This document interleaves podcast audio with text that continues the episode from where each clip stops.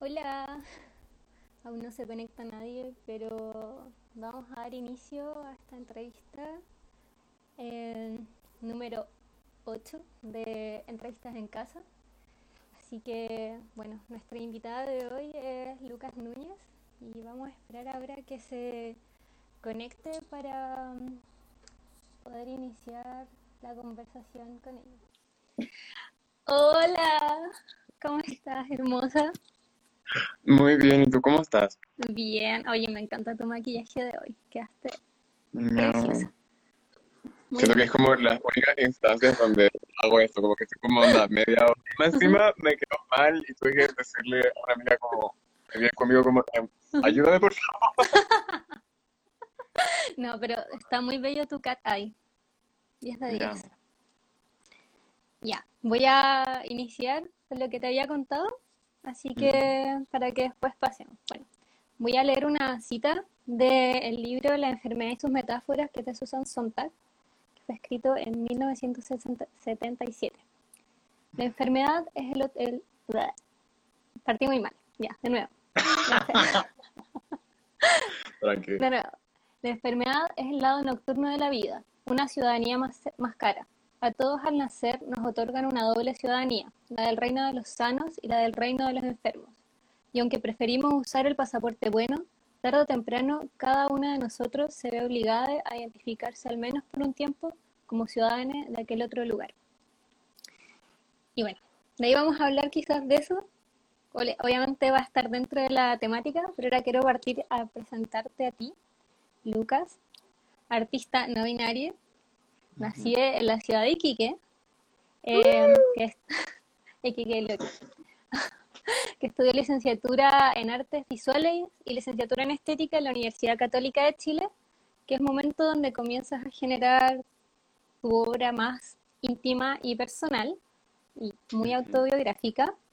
Y en el año 2018 eh, fuiste diagnosticada con VIH, que, bueno, imagino es una noticia que para cualquier persona es bastante chocante, sobre todo cuando te la, te la dicen. Eh, y es también el, el año donde comienzas a participar en CEVI, que es el Círculo de Estudiantes que vive con VIH, donde comienza tu labor de Lucas activista. Eh, Me encanta este video como de Barbies, como Lucas, Lucas activista, Lucas Lucas artista. Bueno, una persona muy multifacética. Eh, y el año 2019 estuviste exponiendo en el Centro Cultural España tu trabajo Males en el Jardín, que yo no pude ir, pero estuve revisando todos los videos que, y entrevistas que habían y me pareció realmente hermoso que trabajaste con el botánico Anatol Schall y donde participaron también Gastón Muñoz y Matías Marambio. Esto es como un pequeño review de lo que es Lucas.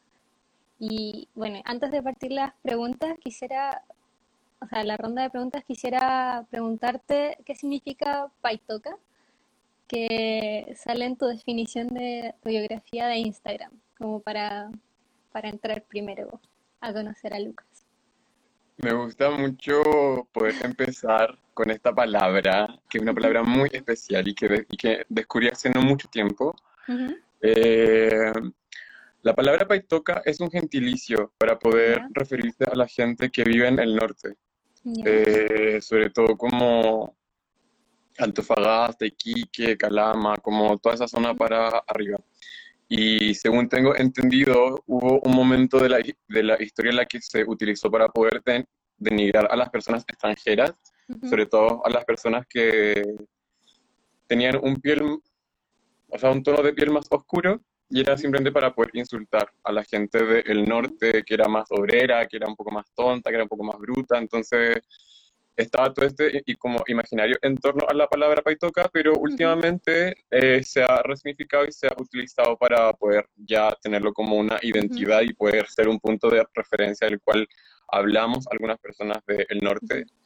Eh, es una palabra muy linda, sobre todo porque este verano, eh, también gracias a Valentina Camila Araya, alias Valen Cuchilla, eh, que está generando un proyecto que se llama Proyecto Paitocas, pude también indagar un poco más de los orígenes de la palabra y cómo también se está utilizando para poder generar discurso de esta diáspora de personas que hemos venido del norte a habitar otros lugares que no necesariamente son el norte. Entonces, claro, es una identidad que guardo muchísimo en mi corazón y que llevo conmigo siempre. Siento que es un... es todo un sentir esto de llevar el mar y el desierto contigo para todas partes.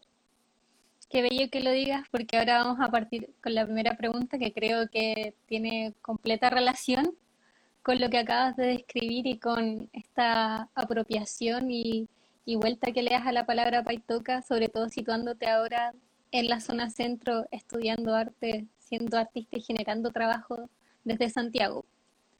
Así que, bueno, ¿cómo fue para Lucas de 18 años dejar Iquique, dejar los cerros, dejar las dunas y la playa, que maravillosa, el desierto, para situarte en la capital para estudiar artes visuales? Fueron etapas. Yo creo que en un comienzo era la necesidad de poder salir, de poder conocer otras cosas que lamentablemente no estaban al alcance en el territorio. Eh, digamos que en Iquique la carrera de artes en sí no se imparte, además de ciertas academias de pinturas en las cuales algunas personas que ahora hemos estudiado arte y somos artistas, pasamos por algunos de esos lugares, pero tampoco es un ámbito muy desarrollado, tampoco a nivel cultural, eh, o sea, refiriéndome a centros culturales particularmente. Eh, por lo que quería irme y quería irme lejos y quería poder hacer otras cosas y poder nutrirme de otros conocimientos y efectivamente postulé a la Cato. Eh, fue chistoso porque mi mamá quería que estudiara traducción en inglés y que me quedara trabajando en la Sofri y yo fue como, no, Isela, yo me voy a estudiar arte, chao, como... Pero bueno, digamos que perder este punto de referencia también para poder entrar a conocer otras cosas y luego volver. Y eso ha sido lo lindo ahora, el estar yendo y volviendo constantemente y en ese ir y volver, conocer también las experiencias de otras personas, otras diásporas, como te decía anteriormente, que hemos salido del norte y cada vez volvemos con más nostalgia. Eh, de hecho, ahora con Natalia Montoya. Eh, La Nat. Montoya, sí. Siempre en nuestros corazones. Siempre en nuestros corazones. Estamos generando un proyecto y tenemos esta misma pregunta, ¿cómo es hacer una obra que habla del norte y que habla particularmente de Iquique, estando en Santiago y habiendo estado tanto tiempo en Santiago, ¿se entiende? ¿Es el trabajo que están haciendo con el CIR o con los chiques de Caput? Caput, sí, con, Loreto. Sí, Loreto nos invitó a hacer un proyecto curatorial que trataba ciertos temas que están situados, sobre todo, o sea, no necesariamente en Iquique, pero en el norte en sí. Eh, y ha sido bien complejo. En, en realidad, con la Nato hemos conversado mucho, porque al final está este sentimiento súper nostálgico de que siempre y constantemente ir a este bagaje de recuerdos y sentimientos que tenemos con el norte y cómo a partir de ahí construimos todas las imágenes y todas las relaciones que estamos intentando proponer y poner sobre la mesa.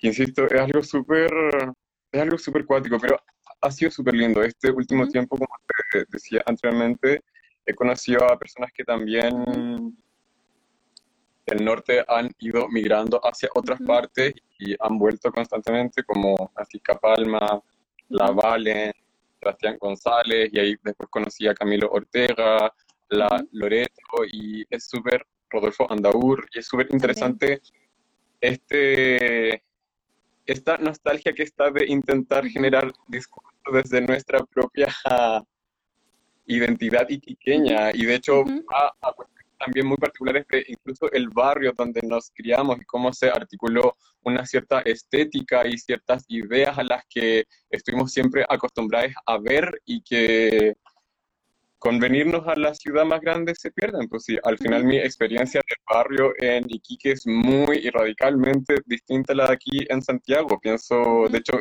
comentaba con Seba que la ciudad es un espacio súper hostil, es un espacio súper hostil y un espacio súper frío. He conocido a muchas personas que me han dado mucho amor y que quiero muchísimo, pero en sí sigue siendo un espacio súper hostil. Y siempre ha sido como esta batalla de darme cuenta el último tiempo que cada vez tengo más ganas de volver a Iquique, como en un principio fue querer irme a toda costa y ahora es como quiero volver a toda costa. Pero me imagino que también la vinculación que se tiene con el territorio y volviendo, yendo y viniendo, y lo que puedes experimentar también desde el trabajo y las experiencias personales de las personas con quienes estás trabajando también, eh, enriquece esa, ese sentimiento de nostalgia, quizás como lo, lo engrandece un poco, lo vuelve más presente. Totalmente, al momento de poder conectar y poder generar colectividad a partir de esta nostalgia, eh, es como también se producen otras cosas, porque te vas dando cuenta que es un sentimiento compartido y que también son referidos desde otras perspectivas y desde otros lugares de la propia ciudad. Entonces vamos articulando una especie de memoria colectiva que de alguna u otra forma... Claro, sí, sí. Y tampoco va con la idea de... Es que igual sucede mucho que exotizan mucho la experiencia del norte y exotizan mucho a la gente del norte, pero hay una diferencia muy clara, sí, o sea, con la ciudad. Hay una distancia muy grande que sentimos y que es importante empezar a hablarla desde nuestra propia voz y no desde las personas que nos intentan exotizar. Eso es muy, muy importante, por lo menos, como no ser colonizadas por la por la, concepción que se tiene desde el centro sobre Iquique. O también pasa en las otras regiones. Totalmente, totalmente. Sobre el sur, sobre el norte, al final hay una idea bien fantasmagórica o bien de mito que hay que empezar a romper con nuestras propias experiencias y con nuestras propias obras y con nuestros propios relatos sobre lo que hemos vivido y lo que hemos ido acumulando a lo largo de los años. Sí, que al final es como lo que dijiste tú, pues esta diáspora que después retorna y que también trae y, nutre a la misma comunidad de las experiencias vividas en otro espacio. Sí, sí. vamos a pasar ahora a la segunda pregunta.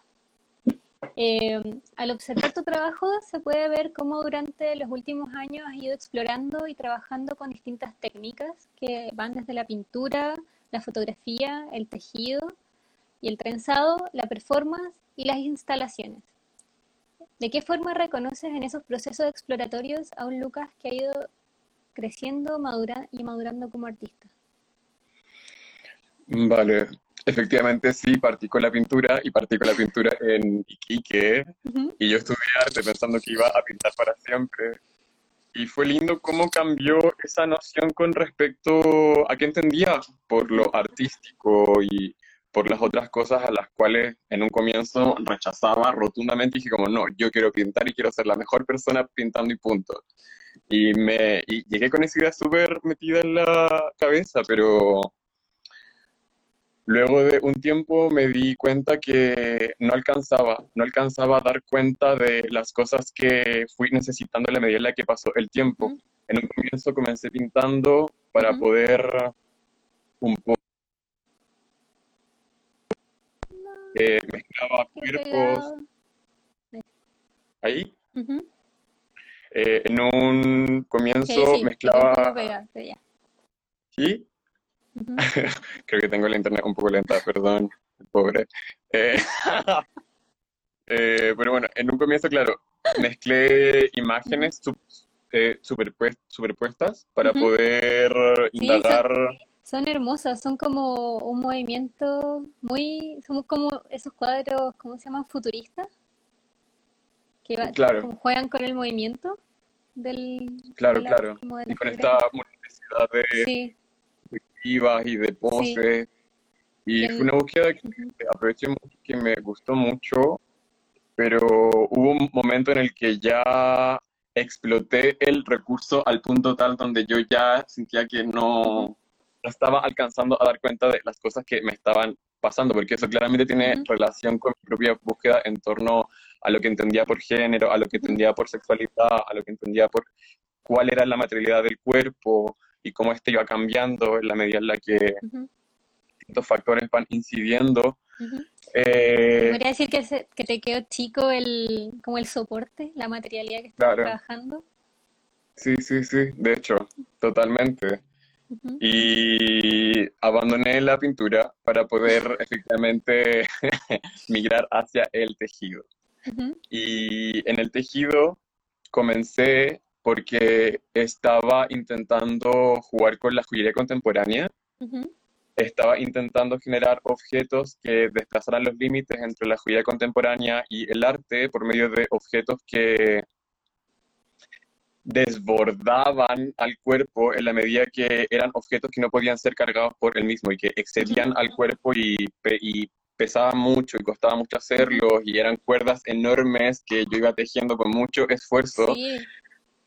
Y en un principio también eso intentaba dar cuenta sobre esta idea de cómo ciertas emociones alojaban ciertos objetos, o era lo que entendía en el, minuto, como la emocionalidad misma que provocaban los objetos. Luego con el jugando, tiempo... Jugando con la escala también, saliendo de las proporciones que se entienden dentro de la joyería para, para esta, como quebrarla un poco. Claro, totalmente, totalmente. Me basé de hecho en la joyería victoriana de duelo, donde hacían pequeñas joyas con pelo humano para poder tener este recuerdo de la persona que había muerto. Ir un poco exceder esta idea y irme allá, como cómo es mi duelo en la contemporaneidad, cómo es mi duelo ahora, cuál es la forma de mi duelo, cuál es la forma de la, de la relación que tengo con mi mamá. Y así fueron apareciendo estas joyas enormes que me costaba cargar, que me, que me pesaban y, como te decía antes, que excedían al cuerpo y excedían la portabilidad. Y bueno, de ahí pasé entre el yute, después tejí pelo así, pero chiquitito con hilos de plata, anda, tejía cosas demasiado, demasiado ínfimas. O sea, te fuiste al otro eh, extremo, como sí, sí, de la escala. Es que, fue, una, fue una búsqueda muy constante e incesante de materiales. La, Nato dice que está toda la residencia aquí. ¡Ejo! Ay, esa residencia estuvo muy buena. Fue muy lindo. Y fue hermoso fue muy lindo. a todos. A todos. Y y conocernos en el norte, además. Siento que eso fue muy especial. Pero de hecho nos conocimos en el, en el aeropuerto antes de subirnos al avión que estábamos con Perry. Amo que, sí, porque de hecho ustedes se habían como, como, eh, hola, eres Lucas, yo como, eh, sí. sí. Pero se agradecen todas las instrucciones que nos diste después para poder llegar a la casa de la Nato y no, y no perdernos en el camino. Miau sí, fue muy lindo. Ya, sigamos. Creo que te, interrumpí con lo que estás escribiendo la nata.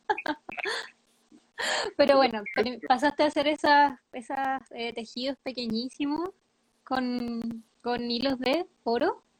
Hilos de plata. De plata. De, plata blanda, de plata número 99, que es muy blanda, que se, es muy... Eh, Maleable. Maleable, sí, eso y después pasaste a la... Bueno, igual eso era un acto performático, el ir trenzando estas cuerdas encima tuyo, pues como... Pero después pasaste a otro tipo de, performance y a otro tipo de, instalaciones, donde también empezaste a dialogar con la ciencia y la botánica. Sí, exactamente. ¿Cómo fue todo ese giro también? Fue a propósito del VIH, de, de hecho, y fue este intento de poder renovar las perspectivas que también yo tenía sobre la, la, la biología o las definiciones acerca de los virus. Fue toda mi obsesión apenas supe mi diagnóstico, porque realmente me volví loca y empecé a leer, pero todas las teorías conspiracionales de YouTube, todas las cosas que me podían como aparecer en Google, onda, filo. Esta persona que decía que encontró la cura en filo, Guantánamo con un plátano, y yo como, sí, te creo, como no, no me interesa, yo no tengo filtros en este minuto. Eh, y así fui recopilando un montón, un montón de material hasta que luego fue esta época donde ya tenía como que categorizar y clasificar y un poco separar qué cosas debían ser reales y cuáles no. Eh, y me interesó muchísimo esta búsqueda eh, fitobotánica, fito,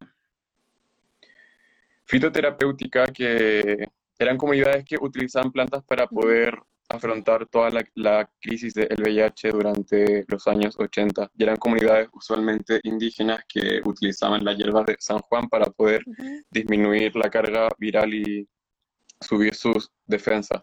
Claramente no era tan eficaz como los tratamientos que tenemos hoy en día y claramente no lo recomiendo ahora porque de hecho eh, es contraindicativo al medicamento que tomo hoy día, cuestión que me da mucha risa porque es súper específico, pero... Solo, solo para eso. Claro. No puedes mezclarlo. sí, y, pero, pero fue lindo porque todos los rituales que comprendían la utilización de plantas tenían una observación del cuerpo y una observación de los estados del cuerpo y la idea sobre cómo la noción de salud absoluta es una idea abstracta que contradice totalmente la dinámica propia de todos los sistemas biológicos. Entonces, fue muy lindo porque era la oportunidad de poder imaginarme de otra forma y un poco alejarme y distanciarme de este relato tan mortífero del VIH y, em, empezar a entender todo este proceso como una transformación. Y quizás suena súper hippie, pero en verdad fue súper lindo. Para nada. ¿Cómo? para nada. Cada uno tiene su proceso y lo asume como, como le es más cómodo. Sí, sí. Y fue muy lindo. Y de ahí, bueno, llegó Anatol, que gracias a Anatol sé todas las cosas que sé sobre plantas porque infectó mi imaginario con onda la botánica de una forma así pero brutal y le agradezco muchísimo todos sus, todos sus conocimientos porque me ayudaron a empezar a hacer paralelismos entre los procesos biológicos, botánicos y los procesos del cuerpo. Fue muy lindo como poder entender el cuidado de la planta, como el cuidado del cuerpo y así también las formas de comunicación, por ejemplo, que tienen los árboles por debajo del suelo, por medio de, las de las claro. Eh, entonces, todas esas ideas de conexión y de colectividad y de poder generar discurso colectivo eh, era muy lindo y me servían muchísimo para lo que en ese minuto quería empezar a hacer como artista. Eh, y era un poco, efectivamente, alejarme de la idea de hacer una obra que condensara un sentimiento o una emoción y poder centrarme más en lo que sucedía entre las personas y entre la obra y las personas. Lo que estaba entre, lo que estaba en el contacto me interesaba mucho. Sí, ahí se escucha ese maravilloso sonido de fondo. La, la manchita jugando con su más La manchita, otra de mis referencias para poder no caer en la, en la oh, depresión. Muy bella. Cada vez que subes una historia de ella, la disfruto, soy su fan. Número. Y heavy que yo no subo tantas historias de ella, onda, la baby sube muchas más historias de ella, me da mucha risa. Yo, yo, yo como que me aguanto como... Puede ser que vea las de los dos. De los dos. Es que te juro, porque siempre es como, no voy a subir tantas historias porque creo que voy a hacer como un spam, pero a la vez creo que eso le da lo mismo, es como filo, como voy a subir 10.000 fotos de la, la, para que la gente se sienta feliz. Lucha con su depresión. Con el, por favor, por favor, denme fotos de ella. Sí, no, este totalmente.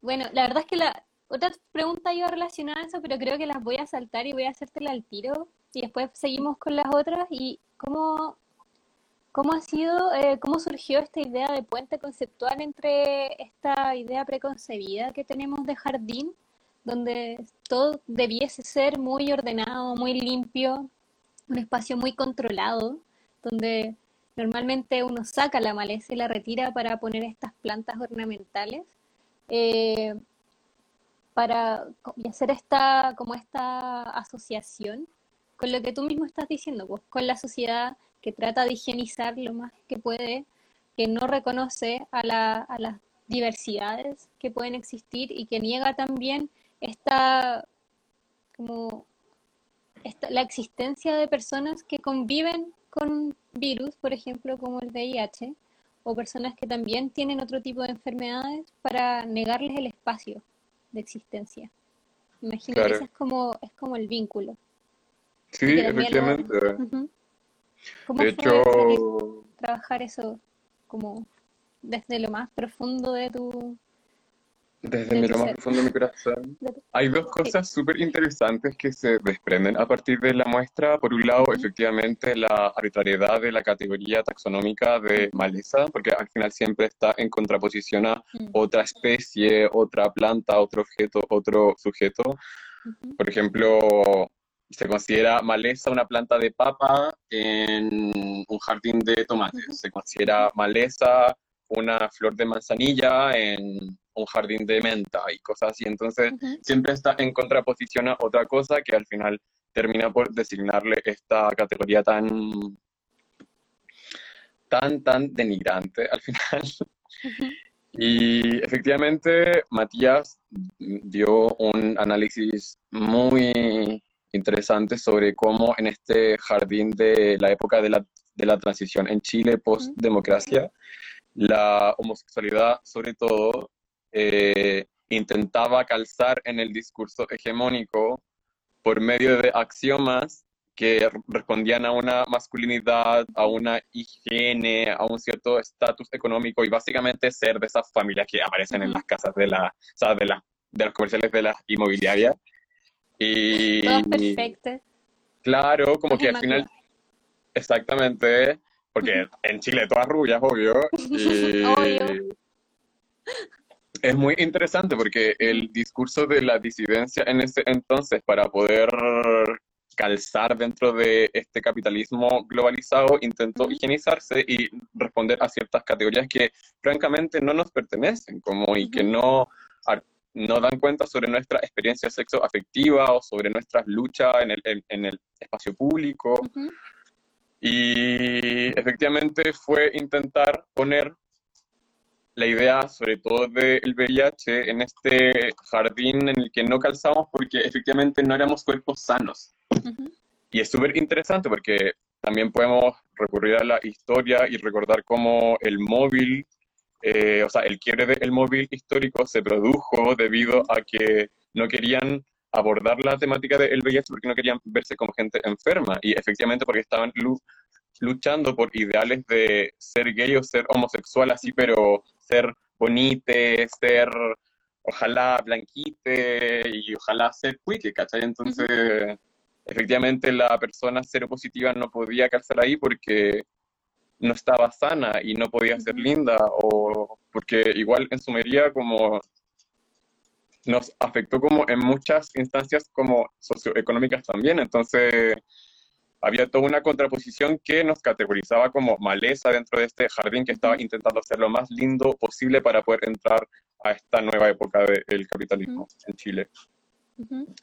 Y por otro lado, otra cosa que se desprende y que me gusta mucho de la exposición a propósito de esto, que de hecho me lo comentó Loreto cuando fui a Iquique, y que tiene que ver también con las otras cosas que fuimos comentando, esta idea de yo recurrir a varios medios para poder dar cuenta de algo, porque aquí ya me dio un salto y empecé a jugar con acrílico, con tierra, con foto, con todo lo que me daba como que me apreciaba en, enfrente, pero era porque intentaba hacer esta resonancia de voces y de relatos y de experiencias que no podían encapsularse tan solo en un medio.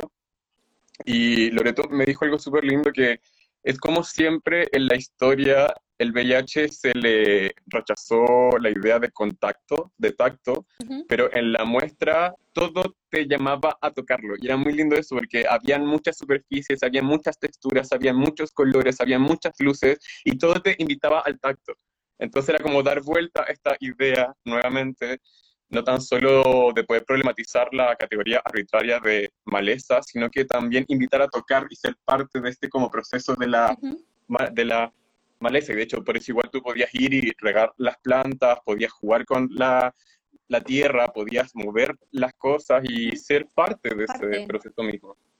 Qué bello que lo digas así, como realmente ser parte de la, de la obra y no solo ser una espectadora o espectadores de ella. Como, Claro. Qué, qué, qué bella lectura le dio Loreto realmente. Sí, fue muy, no, sí. De hecho, cuando me lo dijo fue como, como, wow, como, sí, como que yo no me había da- dado, dado cuenta, pero cuando lo pensé en retrospectiva fue como, sí, efectivamente, y era algo que me comentaba mucho, como la gente que se acercaba a tocar, por ejemplo, las ortigas y se pinchaba o tocaba los musgos, porque cuando mojas los musgos y ujú, están sequitos, después como que se mueven cuando les se pones agua, entonces era muy lindo. Y había ¿Por qué todo no un ambiente fui? vivo. ¿Por qué no fui a Sí, bueno, pero, te, puedo traer musgo y plantas, te puedo hacer un mini jardín de dos por dos por cuando favor. quieras. Ya, ya, por favor. Pero me parece muy interesante también porque también rompe con la idea de que el cuerpo es un espacio eh, prístino y que no puede ser tocado como por los microorganismos, siendo que en verdad siempre estamos en relación y somos, somos un, como un espacio lleno de biodiversidad, pero que lo negamos de alguna forma. O sea, nuestro cuerpo está lleno de microbiota y constantemente luchamos contra la idea de su existencia. Entonces, me Te parece muy que lindo que, que, que le des esa vuelta también, como No, y desde la, desde el arte. Dijiste algo muy bello que también hemos estado hablando con Anatol y otra amiga que es Isidora Morel, que ahora está haciendo su tesis de magíster en Alemania, efectivamente a- abordando la simbiosis. Y de hecho, hace poco me empezó a hablar sobre la simbiosis y los y los macroorganismos o los holosimbiontes, que son esta cantidad de simbiontes pequeños que se van ayudando entre sí para poder generar como una mini atmósfera y una mini biodiversidad en, en un cuerpo que está constantemente mutando y ayudándose entre partes y luego saliendo y ayudando así. Una conexión enorme y demasiado hermosa que efectivamente comienzas a pensar de inmediato en el cuerpo y todos los virus y cosas que hay en tu cuerpo y, y esta idea tan estúpida de la gente de pensar que la salud siempre es intentar volver a este cuerpo original, a este cuerpo limpio, a este cuerpo que no tiene virus y es como, onda, tu cuerpo está lleno de bacterias, bacterias que tienen funciones que te ayudan y que, onda, están ahí para Sí. poder aportar y tú estás intentando como, filo, tragar cloro, ¿cachai? Como, ¿qué te pasa? Como, onda, como, ¿cuál es la Un shot de lisoform para poder limpiar todo. Como toda la mañana, como, pum, vitamina C, lisoform, como, no, pues así no funcionan las cosas y de hecho, hay una cita que me gusta mucho, que estuve intentando memorizarla, pero creo que la voy a leer, que dice eh, así. Vivir es organizar el medio a partir de un centro de referencia que no puede, él mismo, ser referido sin con ello perder su, su significación original.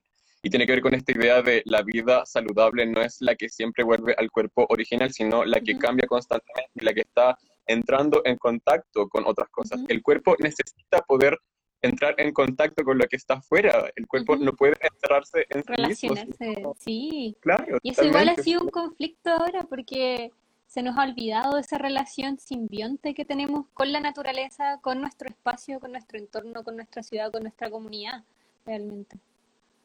Totalmente, sí. No, sí, de hecho, o sea, pareciera que, y que, de hecho, son también las ideas nostálgicas que me hacen pensar en Iquique y que también me genera tanta distancia con Santiago. En Iquique está el mar y como que siempre estás relacionada con todas las cositas que hay debajo de las rocas, con todos los peces y con todas las criaturas que están como alrededor. Y no es que esté viviendo en el bosque, pero había una relación más íntima con el medio ambiente y había efectivamente este diluirse en el ambiente en el que estamos viviendo. Y, pare- y pareciera que ahora no, efectivamente están todas estas distancias que se ponen con la naturaleza y que también interponen entre nosotros mismos, cuestión que igual me preocupa mucho y me genera mucha distancia, no porque me guste sociabilizar tanto, pero porque efectivamente está esta necesidad de poder conectar con otras per- personas para poder seguir generando otras cosas, como es en el contacto donde suceden esas cosas. Si es que el contacto no está, no somos nada. Completamente de acuerdo. Además que acá en Santiago parece ser todo muy artificial, quizás. Como en Iquique, toda, bueno, obviamente hay plantas y animales exóticos introducidos, pero parece que acá eh, esa idea se exacerba aún más. Entonces, poder estar en contacto con lo que realmente pertenece a este, a este territorio parece una idea aún más lejana, como dices tú. realmente tengo que ir a la cordillera para poder ser parte del bosque esclerófilo y estar en contacto con la flora y fauna nativa que no hay acá en Santiago, por lo menos. No, y muy de hecho, igual ese, ese es otro tema, como cuánto saben también las personas sobre la fauna y flora nativa de su propio territorio. Digo, como si es que le pregunto a las personas de Santiago, como dígame tres tipos de árboles, ¿tú crees que me van a decir al menos uno? Como no. Y, y no es como irme en el rollo, o sea, no, en verdad sí, voy a ser bien ultrona en esto y debiésemos democratizar este tipo de conocimientos y de relaciones con las plantas y que no se quede tan solo en los colegios Waldorf o Montessori de niñites jugando con como con varios estímulos, sino que democratizar esta relación más abierta con el entorno en el, que estamos. Y de hecho, eso es lo que también me interesa mucho en el arte, como esa idea de poder conectar con otras sensibilidades y poder activar otras cosas que son necesarias para poder generar otro tipo de imaginación, otro tipo de interacción, claro, sí. Completamente de acuerdo. Voy a... Me emociono mucho, perdón. está bien, es la idea y que nos explayemos lo más que podamos. ahí dice, solo conozco el plátano oriental. Mariana, muy mal. Muy mal. Yo te voy a mandar un, libro sobre especies, por lo menos las urbanas, que me lo dieron en arquitectura. Lo tengo en PDF. Salga lo de hecho, miau, sí, como, eh, sí, por favor, como repartamos ese material. De hecho, Anatol siempre comparte también cuentas de personas que se están encargando de la propagación de flora y nativa, que es súper importante, como... No, no, tranquis, igual, todos, onda, todos tenemos problemas con eso, no sé, disculpe. El litre. Pero claro, es como algo que tenemos que hacernos cargo ahora, ya que la, la educación formal no las entregó, si es que no estudiaron algo relacionado con ciencia, hay que hacernos cargo en este momento de educarnos también.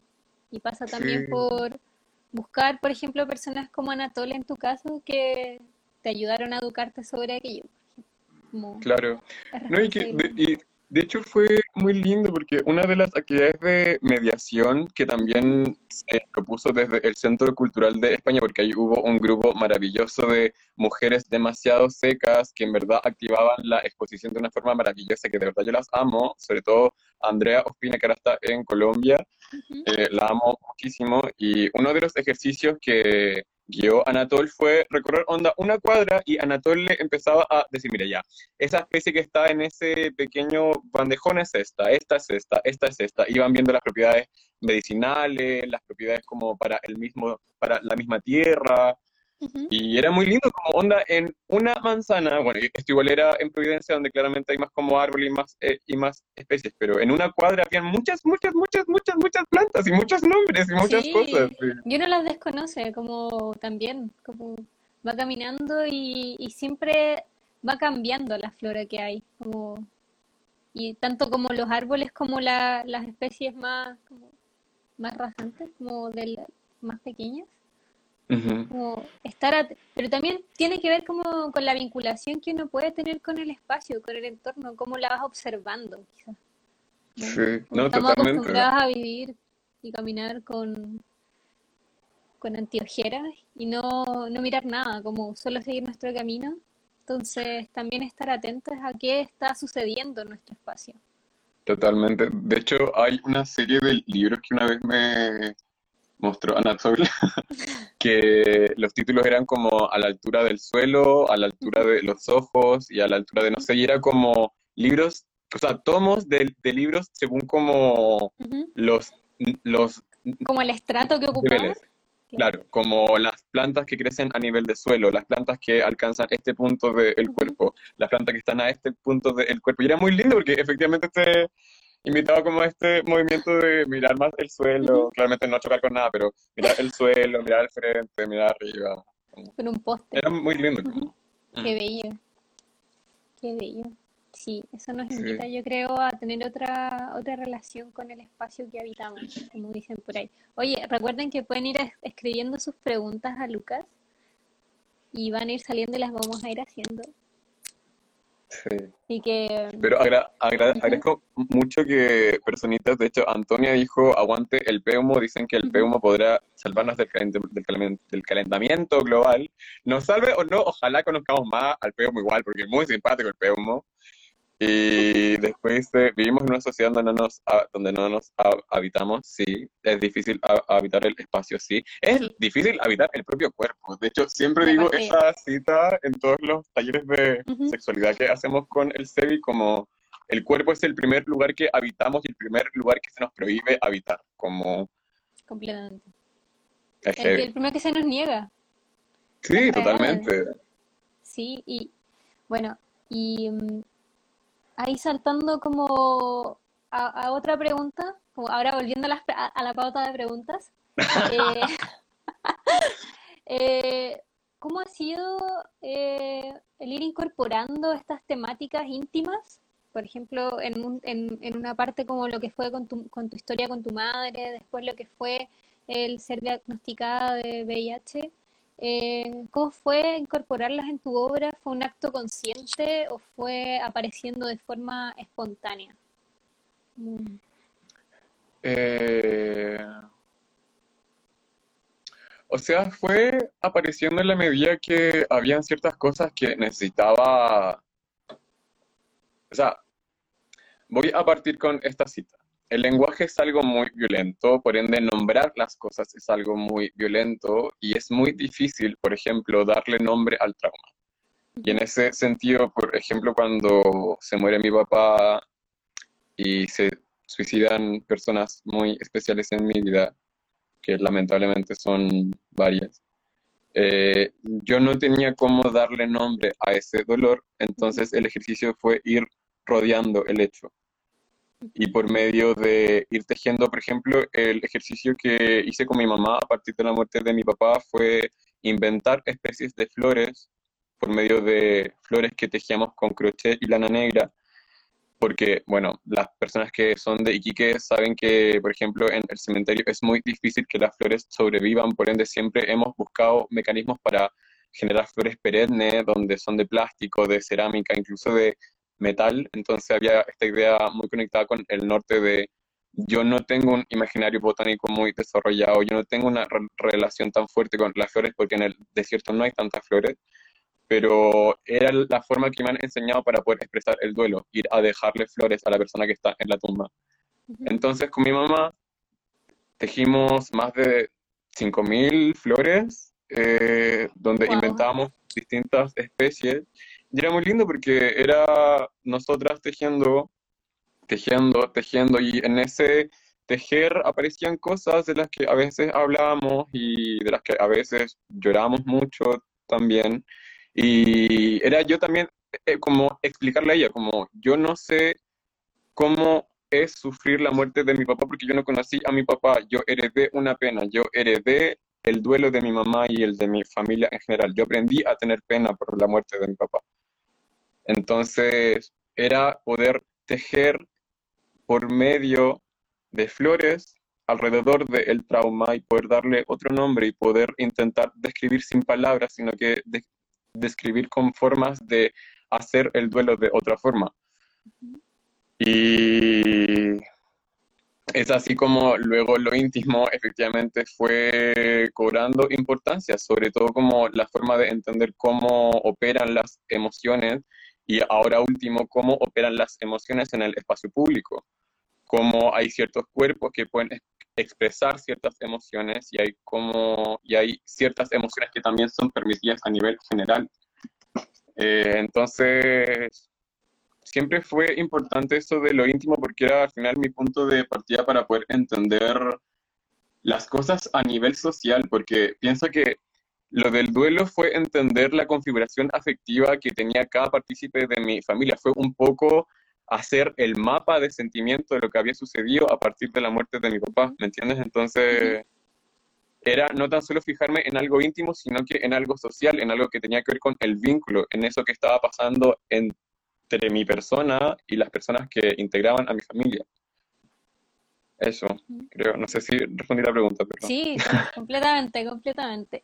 Y mm, sí, como dice ahí la, la Liz, fue resignificar el duelo y el duelo de tu familia, más que nada, y darle también pues un, un espacio físico a tu propio duelo, ya que no existía la idea física de tu padre para ti, en ese sentido. Claro, claro. No, totalmente. Y es igual, también se extrapolaba a la idea de estas joyas que no podían ser portadas, porque también había un dolor que, por lo más desconocido que fuese, me anquilosaba, también me generaba mucha presión en la guata, me generaba cosas en el pecho. Yo tuve muchos eh, como episodios de crisis muy fea que eran dolores que no tenían nombre, porque eran cosas que simplemente había, no sé, como aprendido de, entonces era súper importante como intentar darle forma a eso, como, y una forma que no fuese tan concreta tan, tampoco. Que por lo menos tuviese sentido para ti también y para tu familia. Eso creo como lo importante. Ah, o sea, no lo importante, está como dentro de las cosas que son importantes. Bueno, y ahora voy a saltar como al lado de Lucas activista. Oh, Barbie activista. Exacto. Así que voy a, porque obvio que hice un, un review de todas las cosas, porque tenía que aprender sobre ti, ya te lo dije, era muy stalker. Encuentro muy heavy como... De hecho, en la pauta de preguntas aparece algo que yo no sabía que se podía acceder como públicamente. Fue como, ok, wow. ¿Qué cosa? Lo de la, lo de la estrategia comunicacional para jóvenes de Latinoamérica, bla, bla, bla. Ah, no, pero es que eso lo, lo busqué entrando al, al Instagram de, de ellas. Ah, ya, acá. Ah, sí, no nos salían en tuyo. sí, no. Fue, oye, fue, fue un review completo, sí te dije. Está Y esta es una cita que estaba en el manifiesto del CEBI que dice, todos somos positivos hasta que el examen diga lo contrario. Me pareció muy, muy potente eso, por como, porque te sitúa, a, me sitúa por ejemplo a mí o a ti o a todos dentro también de, esa, de, esa, de ese espacio un poco, como nunca puedes estar como a ciencia cierta segura de que si tienes o no VIH hasta que te haces el examen. Pero eso también puede Eso mismo, que la gente aprenda, ¿escucharon? Eh, no mentira. Pero, ¿cómo ha sido para ti tomar ese rol activista dentro de SEBI y participar en una organización como Sonei? Vale. Eh, en un principio eh, fue, de hecho, gracias a una amiga que se llama Catalina, que me dijo que debía, porque hay una cuestión que, claro, voy a separar un poco para que entendamos bien todo, sobre todo a nivel emocional. Eh, por un lado, estaba mi amiga que efectivamente me invitó a poder hablar con personas que habían vivido lo mismo que yo y que habían sufrido el mismo tipo de violencia, a nivel de, de salud y el mismo tipo de precarización a nivel nacional o mundial incluso. Eh, porque no importa cuánto me amaran mis amigas, había un impedimento de poder comprender lo que me sucedía y donde efectivamente no iba a poder expresarles porque ya no iban a poder entender, simplemente porque no estaba en su imaginación, porque no lo habían vivido como había un límite en esa empatía y estaba como claro, como efectivamente no pueden sentir lo mismo que yo siento, es una premisa básica. Pero Luis al, abajo dice, todos somos cero positivos, yes, sí. Completamente. voy a ir allá. De hecho, Luis hace poco entrevisté a Luis con Sol Matus para una exposición muy interesante que están teniendo ahorita en el MUAC de México, que se llama Expediente Cero Positivo. Después podemos hablar de eso. Nos, eh, quedan, nos quedan 10 minutos por si acaso. Chan, chan. Ya. Es que dura una hora el eh, live, así que. ya. Eh, rápidamente. Sí, efectivamente, fue esta necesidad de poder conectar con personas que habían vivido, vivido lo mismo que yo. les invité a la exposición Eh, luego de eso me quedé a cargo de ciertas cosas y luego ya claramente se generó un vínculo mucho más importante porque me di cuenta que habían unas ganas de poder cambiar y de poder instalar la voz seropositiva en el discurso público desde otras formas, otras maneras y me ayudó muchísimo porque efectivamente se hacía unas resonancias. Me confundí con los apellidos, perdón. Sol Enaro y Luis Matus. Ajá.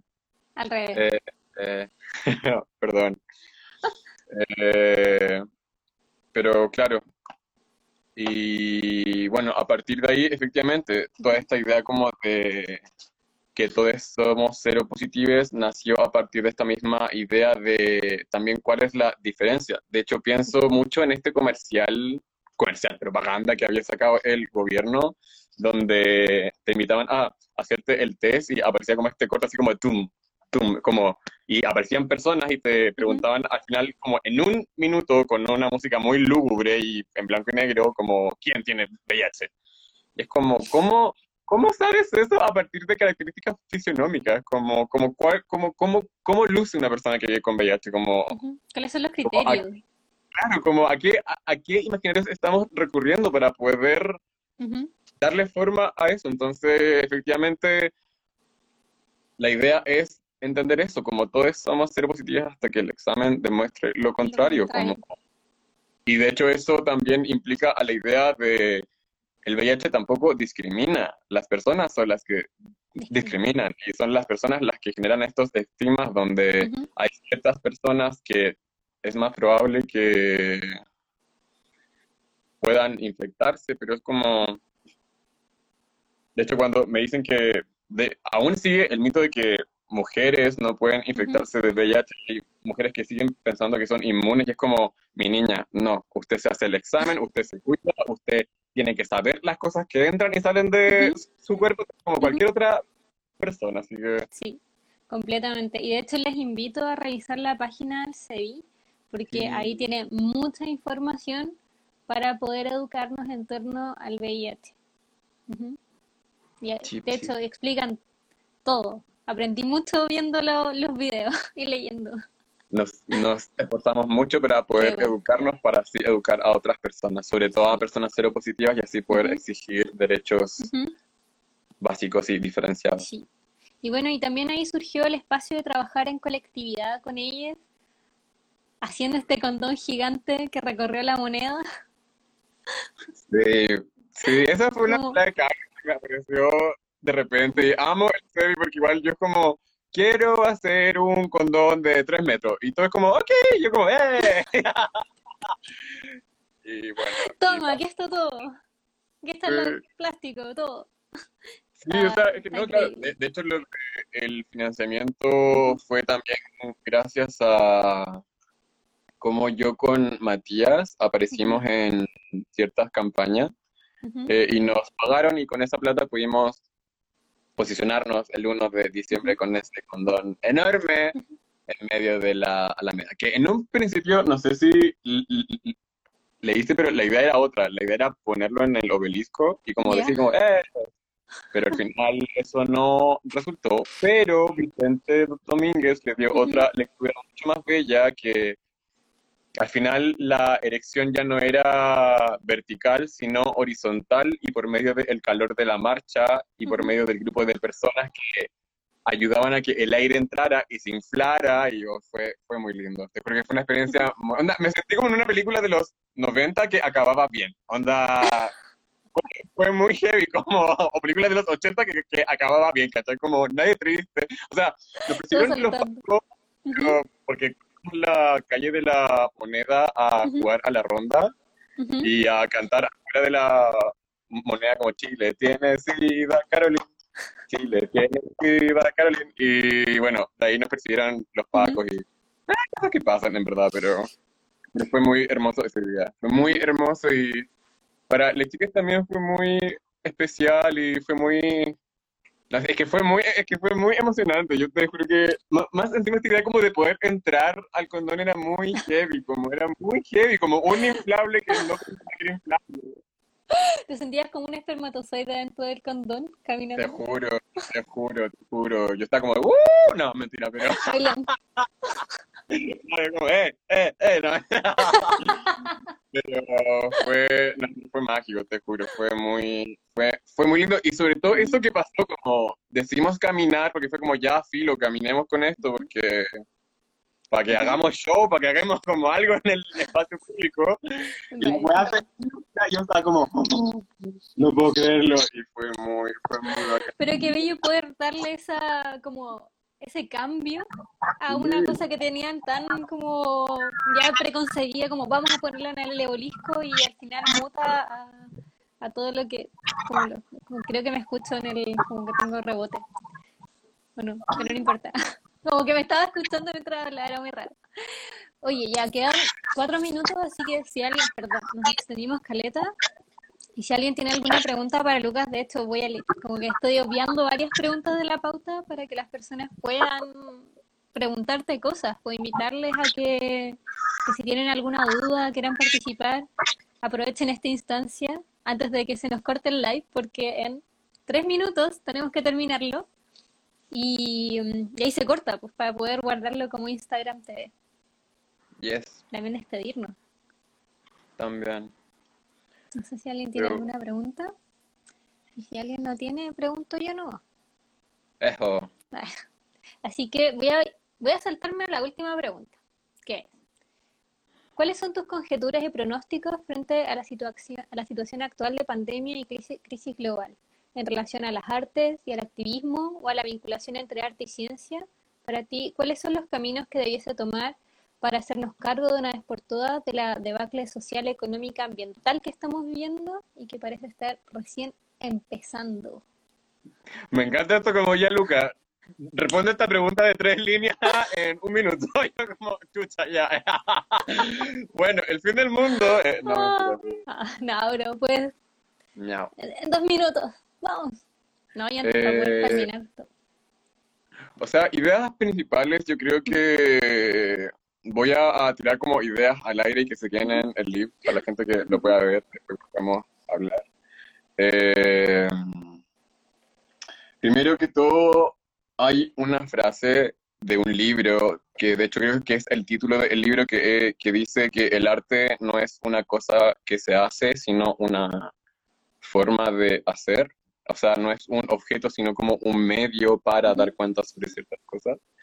Y es súper importante eso, como un poco entender, pero no quiero tampoco ir con la imposición moral ni decir como el arte es, porque siento que eso igual está mal. Eh, pero para mí, en este minuto, oye, Lucas, que nos quedamos tiempo. Eh, en este minuto es necesario generar estas instancias, sobre todo colectivas, para entender la forma en la que se ha articulado nuestra sensibilidad y cómo esto también nos puede servir de acción política, de acción transformadora y de poder entender un poco el arte fuera del objeto que acaba, que empieza y se acaba en el, en el mismo objeto. Y de hecho también apelo muchísimo a la profesionalización del circuito artístico, a la, a, la a la profesionalización de la mediación, que es un área que se deja súper de lado en Chile Ujú. y que es necesario porque las obras y las propuestas curatoriales se activan mediante las mediaciones. Dale. Ya, te voy a cortar para que alcancemos a despedirnos porque nos quedan 25 segundos Ya. de live. Ya, así que muchísimas gracias, Lucas. Estuvo hermosa, hermosa la entrevista, la disfruté demasiado. Además que disfruté mucho leyendo todas tu- tus cosas, tus biografías, No. tus múltiples entrevistas. No. Si quieres, Te extrañaba mucho, te extrañaba mucho. igual.